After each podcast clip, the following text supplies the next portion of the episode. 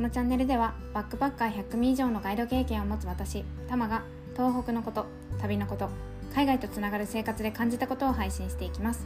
おはようございます。タマです。12月にですねあの何かやるって言ってたのをやっとやっと決めました。はい。あの PDF のねプレゼントにしようかなと思っています。でえっと何どんな内容になるかっていうところなんですけどあのネットで買える宮城のものっていうテーマであの私がセレクトしたものをあのまとめて、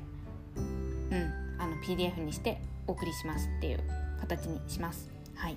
で12月中だけプレゼントしたいなと思いますのであの気になる方は LINE 公式の方にあの登録してもらえるといいかなと思います。はい、プレゼントはあの LINE 公式のみであの配布しますので、はい、よろしくお願いします。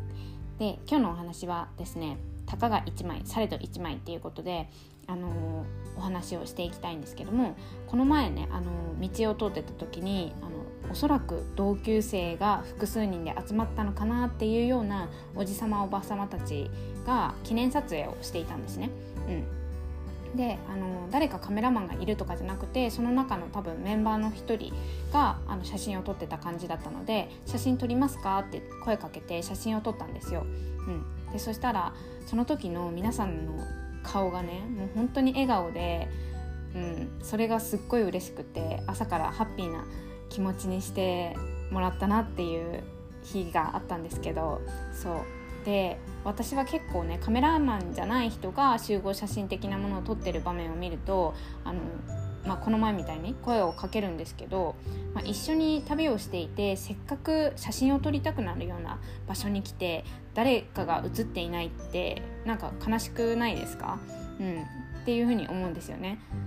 でその写真を見た時にこのメンバーで行ったんだよねって言ってて後でこうほっこりできるようなものが1枚でもあったらいいなって思って声をかけるんですよ。そうまあ、人間って結構ね物事を忘れたりしますけど何かそういう思い出せるきっかけがあればねいいなって思いますしなんかもしそれがあの最後の旅だったらとかって考えると余計にもう全員で写ったものが1枚でもあったらいいんじゃないかなって思ってます。うん、であとはですね私がカウチサーフィンで知り合って偶然あの同級生があの私の知り合いだったっていうのもその1枚の写真がなかったら連絡をつなぐことができなかったっていうような奇跡の1枚なんですよね。まあ、このストーリーは結構前のポッドキャストでもお話ししてるんですけどそう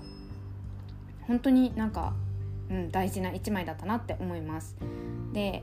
まあ、あの東日本大震災の時もねあの写真があったことで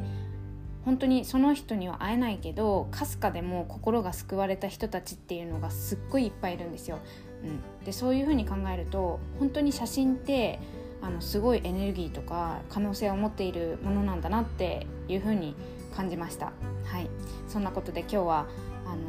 写真について